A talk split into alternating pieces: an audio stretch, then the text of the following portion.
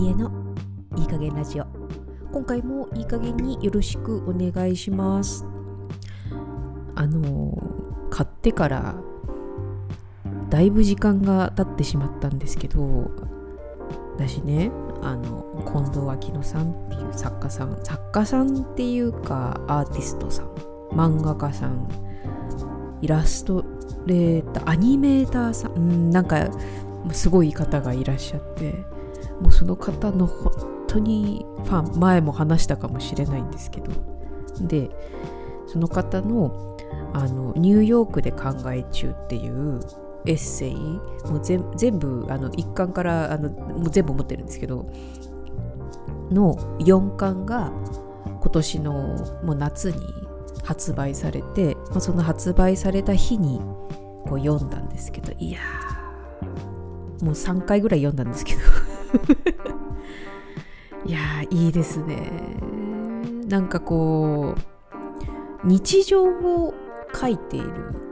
漫画なんですけど。で私前も言ったかもしれないですけどそういうエッセイ系漫画もそうだし文章のエッセイとか、まあ、そういうなんかこう日常を書く書いてるものが大好きなんですけど。まあでこの近藤秋乃さんのこの「ニューヨークで考え中」をなんで私がこんなに好きなのかっていうとなんかすごくあのもう共感できるっていうとなんかもうおこがましいというかお前何言ってんだよっていう感じなんですけどあの何て言うのかネタバレはしないです。ネタバレは言わないんだけれどこう1巻からこう4巻になるにつれてものすごくこう自分でもその状況をありありと想像できるんですね。ニューヨークの生活と例えば私はトロントでほんの一瞬ですけども住んでてで完全に一致ではないんだけれどでもこうああそういうところあるよなあでもここはちょっとトロントとアメリカは違うなっていうのもありながらもなんかそこがこうありありと想像ができるのとあとその1巻からこう4巻になるまで本当に割と多分赤裸々に書いてらっしゃるんじゃないかなと思うんですけどでその中でこう人生が動いていくんですよね。当たり前なんですけれども一巻ってどっちかっていうと私が私がそれ一巻ちゃんとあのしっかり読んだ時って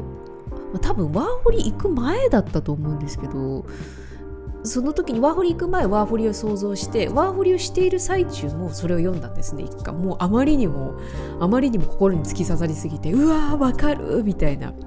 でそこから2巻またいろいろ広がっててで3巻でいろいろこう人生の中でうわそんなことある？っていう事件があって。で4巻はさらに何て言うのかなセトルダウンというか何て言うのかなそこの国でどっしり生きていくこととは？みたいな。ことをこうさらに深く考えさせられる違う国で生きていくこととはみたいな。私は今自分の自国で住んでるんですけどでも旦那さんが違う国で住んでいるって。でなった時に立場は違えど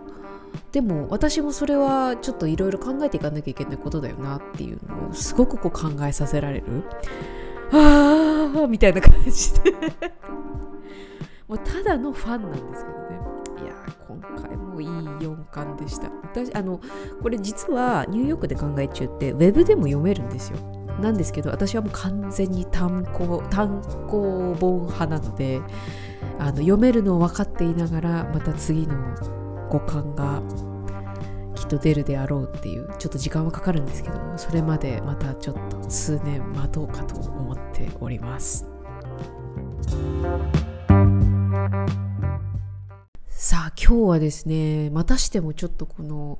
表現することっていうまた論論じるっていうかあの本当は他に話そうと思って考えてたテーマがあったんですけど最近それもいずれは話すんですけれどなんか自分の中で最近それをまたさらに考えることになったので今日はまたマリエンヌ的表現論その2なのか3なのか あのお話ししていこうかなと思います。それもあってね今日ちょっと最初の冒頭で今度は秋野さんのお話をしたりとかしてたんですけどあの表現をするっていうことを考えた時に私がなんでまああの論じるっていうとさすっごい上から目線じゃないですか。何言ってんだよってあの言いながらタイトルを言いながら自分でも思ってるんですけどあのなのででもなんかいい言葉が見つからなくて論じるっていうのをそのままにしちゃってるんですけど私多分逆なんですよね。なんかうーん自分があまりにも表現することが下手くそで表現をしたいって思いはあるのに全然それがうまく形にできなくってなんかああなんてもうなんかゴミくずみたいなんだろうっていう風なででもそれがコンプレコンプレックスっていうかいや本当に私才能ないなってめちゃめちゃ落ち込むからこそすごく考えるんですよね逆に。あまりにも自分ができなさすぎてあの表現というもの私から見て表現というものをうわもう本当全力で向き合ってるなって思っている人たちにもなんかなんていうの？もう姿すらも見せれないっていうかこの世に存在しててすいませんって思うぐらいもうちょっと本当に申し訳申し訳ないって言うと別にね向こうの人たちも何とも思ってないんで私が申し訳なく思うことすらもなんかおかしいんですけどまあでも本当にそれぐらい自分ってできねえなーって本当に思うんですよね。だけどあのでもやりたいって思ってしまっているからやっぱ考えちゃうんですよねその表現っていうものを。であの最近ねその、思ったこと当たり前のことをこれから喋るんですけど改めてすごく思ったことを今日はちょっとメインで喋ろうかなって思うんですけど何て言うのかな。インプットがないとアウトプットってできないなっていう私はね。っていうのはすっごい思ったんですよね。なぜならば私は本当に才能がないからなんだと思うんですよね。自分がこう何かを出したい。この変な話このポッドキャストもそうなんですよね。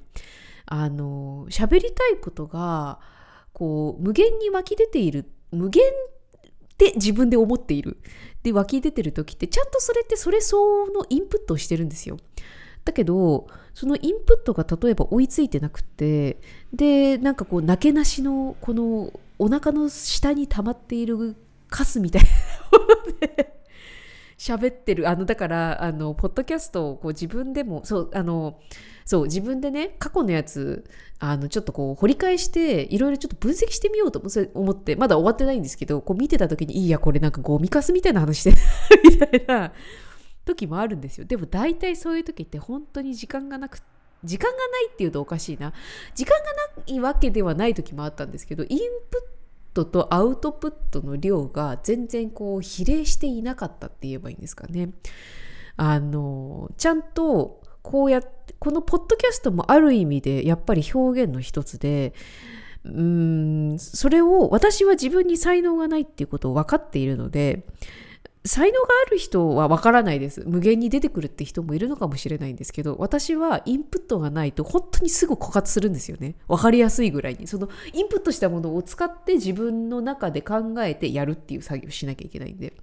それがないと、あの、その、話すネタがないから、そう、やっぱりあのゴミカスみたいなカスカスのやつしか出てこないんですよね。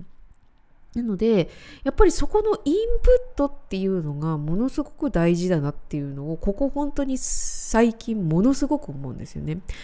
ここそうだななんかトロントに例えばいた時ってあの物理的にも時間が本当にあったのとあと何て言うのかな若さもありもうだって考えてみたらもう56年前になるんですけどあと何て言うのかな responsibility って言えばいいんですか？そこの国でやるやらなきゃいけない果たさなきゃいけない義務みたいなものもちろんあるんですよ。もちろんあるんだけれど私が自分の自国で暮らしている時の responsibility とその違う国であの働いてたとはいえちょっとやっぱりワーキングホリデーホリデーなのでホリデー感覚であのいた時とでやっぱりこう時間の使い方とかそのやらなきゃいけない義務の量がやっぱり体感的にもそうだし多分物理的にも違ったんですよね。だから否応なしにインプットが入ってくるというかインプットの時間があったんですよ。だしあのトロントにいた時ってそのネットをねすごい制限していたってあの意図的じゃなくてお金がなくて制限せざるを得なかったっていうのもあってあの余計なそういうところにもよ時間が使えなかったっていうのもあってもう意図的に外に出ているものを自分の中に取り入れてそれを考えてこう蓄積していく時間がやっぱり今思うとあったんですね。だけどやっぱり帰ってきて自分の自国で暮らすってすごいたくさん responsibility があるんですよ。でそれは当たり前なんですよ。それみんなそうだから。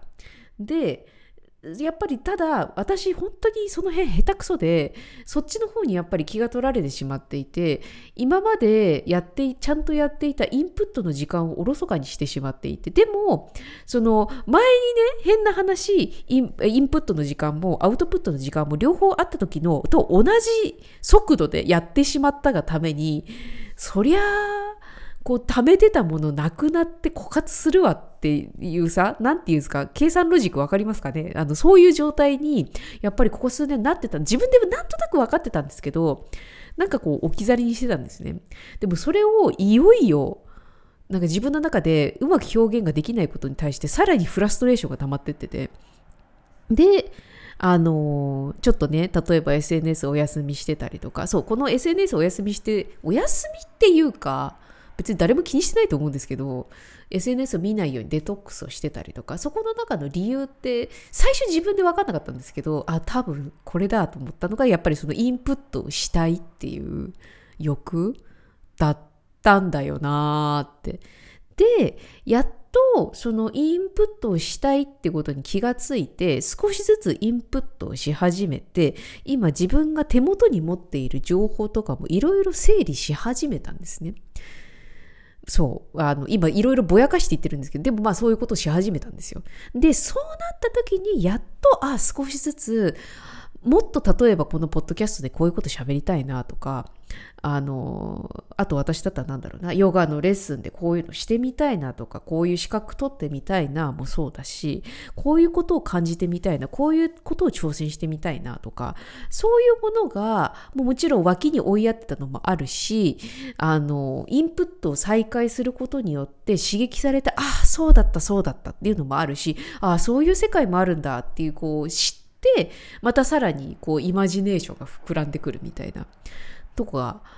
やっぱりあったんですよね。ってことはやっぱりこのインプットってすごい大事。まあインプットだけでもやっぱりダメだとは思うんですよね。それってただの頭でっかちになっちゃうような私は気がしてて、インプットをしたらやっぱりその分自分の中で咀嚼してアウトプットする。で、そのアウトプットするっていうのが私は表現、私にとっては、他の人はわかんないんですけど、私にとってもそれがいわゆる表現。でもその表現ってさ、表現って言うと、なんか、なんつうのかな、その作品を例えば作らなきゃまず私はどっちかっていうと何かを作りたいなって思ってるんで私はそれを目指したいなだけど自分に才能がないことも分かっているからそこでものすごいこう葛藤というかはあって思うんですけどでもその何て言うのかな表現をするって本当何でもいいとは思うんですよね。それがね、何か文章を書くとかでもいいです、いいのかもしれないし、誰かと喋るとかでも、まあ、ななんでもね、いいんだけれど、でもその、整えていく。自分は何を思っていて、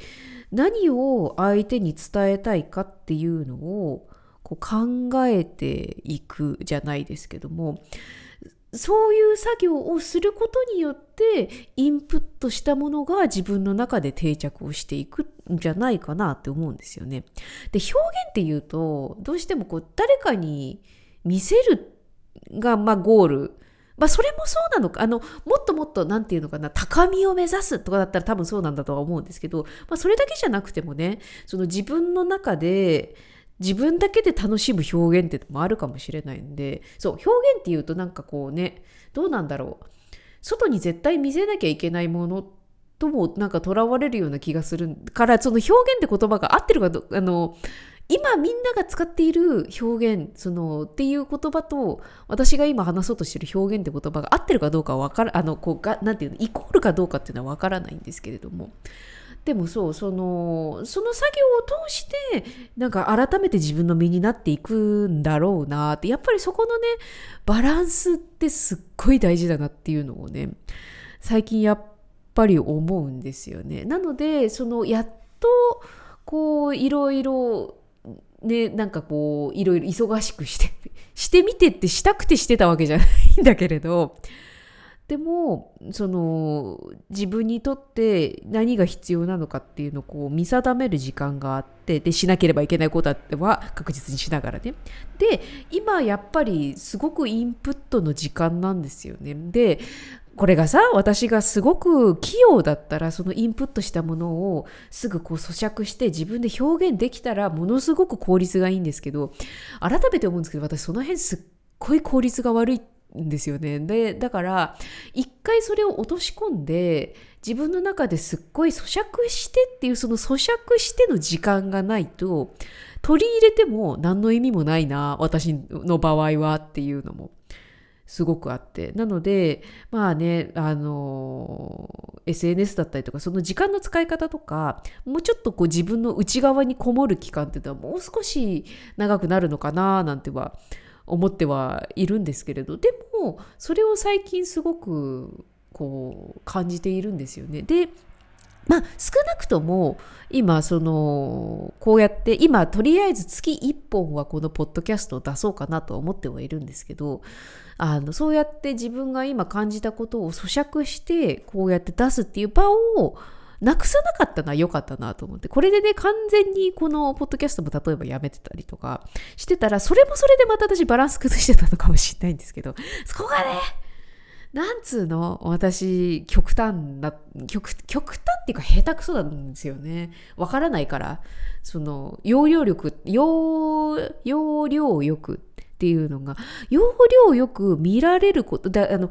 時と場合によるんですよね。要領よくできることもあるっちゃあるんだけど、でもそれって私がちゃんと準備してた時なんですよね。要領よくできるって。でも、だから突然突発的なものって全然要領よくできなくって、だからやっぱり苦手なんですよね。準備が必要。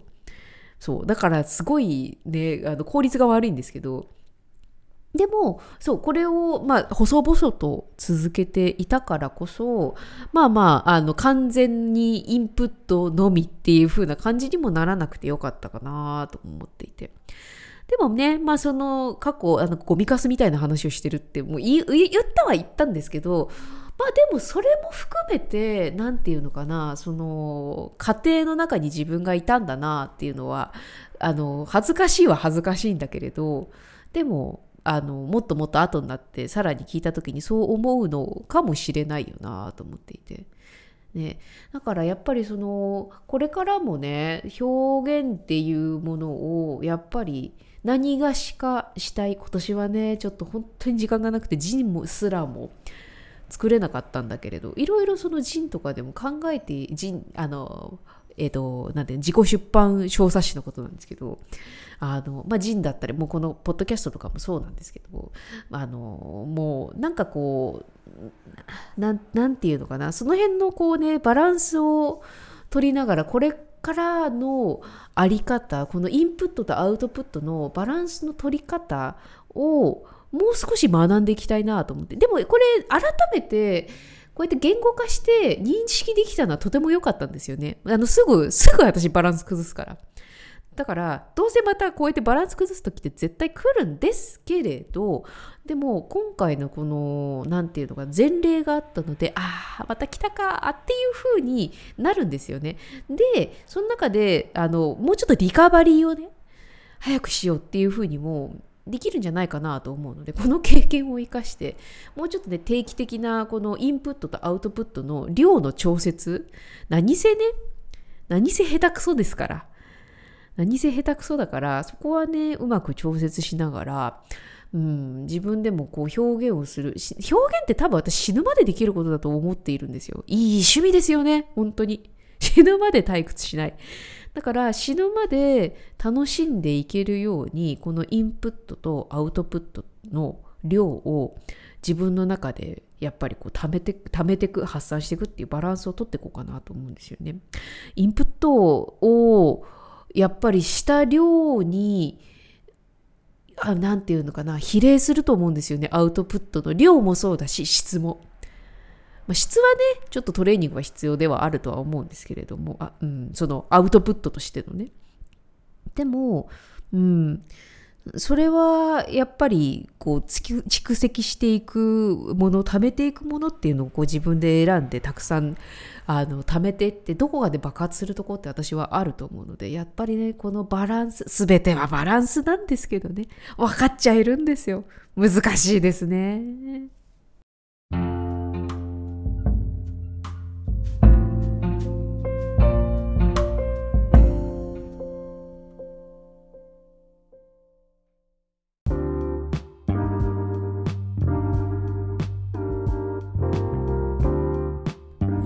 短めにまとめるつもりだったんですけども思った以上に喋ってしまいました。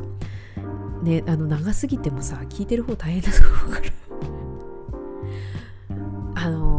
それこそこのポッドキャストとかも改めて自分でどういう風にしていきたいかっていうのも考えたいっていうのもあってまあもともとねこのポッドキャスト始めた時からも言ってたんですけどその、まあ、ラジオがもともと好きだったっていうのもあるので喋ることとかそのポッドキャストを撮るっていうこと自体には特にあの抵抗はないんですけれどまあ、抵抗がないのもどうどうなんですかね。変な人なのかもしれないんですけど。でも何て言うのか最近やっぱり改めていろんないろんなでもないな偏ってはいるんですけど自分のきあの聞いてる定期購読しているポッドキャストラジオを聞いててその喋っているパーソナリティの人がどういうふうなことを喋っているのか喋り方とかどういうトピックを持ってきているのかとかそういうのも改めていろんな視点から聞くようになったんですよね。それって私は例えばこのポッドキャスト、うん、どうしようどうしていこうかなってこう考えた時のインプットの一つだと思ってるんですよね。もちろんそのインプットっていろいろあると思うんですよ。あの本当にシンプルにネタを探すっていう それもあのそれっていうかそれベースじゃんっていう話だからそれも必要なんですけどでも本当に自分が持っていきたいポッドキャストってどんな形なのかとかそういうのを探るためにいろいろ聞いてで聞いた上で分析をしてで自分のポッドキャストだったらどれが当てはまっていくのかっていうのもやっぱり考えていっていいことなのかなって思ったりするんですよね。そうあの本当にあの私が才能があるわけではないんで私は、まあ、ただ分析するっていうのが得意とは言わない。得意かどうかは全くわからないので好きだっていうことだけは言っとくだだしその分析って言っても何か勉強してるわけじゃないからものすごい偏ってるんですけどねだから使えるあれなのかどうかはわからないんですけどでもやっぱりそれをいろいろ聞いてインプットしてああそうかこういう風にすると聞いてる方は心地がいいんだなとかそういうのはあのやっぱり追求していきたいなって思うんですよね。あの誰が聞いてるかわからないポッドキャストではあるんですけれどでもやっぱりこう追求していきたいなぜなんでなのかまたそれはもう完全に私のため私の表現のの練習のためっていうあれではあるんですけれども。でもねほんとこれ1個取ってもあの適当にももちろんできるんですよ。適当にしてもいいまあ適当ではあるんですけど 適当ではあるんですけど変なところを突き詰めて考えていってみたいなって思う。そう。まあそんな感じかな。また今日もまとまりはなかったんですけれども。表現論っていうタイトルにしていいのかな？まあいいか。何を喋ってたかなんかだんだん分かんなくなってきたんですけど、まあでもそれも含めていい加減ラジオですね。はい。じゃあこんな感じで今日もすいませんでした。終わっていきたいと思います。はい。今回のいい加減ラジオいかがでしたでしょうか？感想や質問等どしどしお送りください。私のヨガレッスンや各種企画はインスタグラム、ツイッターを私の、あ、これ今ちょっと途中で喋っていて気がついたんですけど、これもうツイッターじゃないですね。X ですね。はい、気を取り直して、え私のヨガレッスンや各種企画はインスタグラム X を、私のいい加減な脳内はブログサービスノートをご覧ください。その他、コチャとマリエの勝手にどうぞ宇宙部屋、ゆかとマリエのどっぷり思考時間ポッドキャストもどうぞごひいきに。また次回のエピソードでお会いしましょう。またね。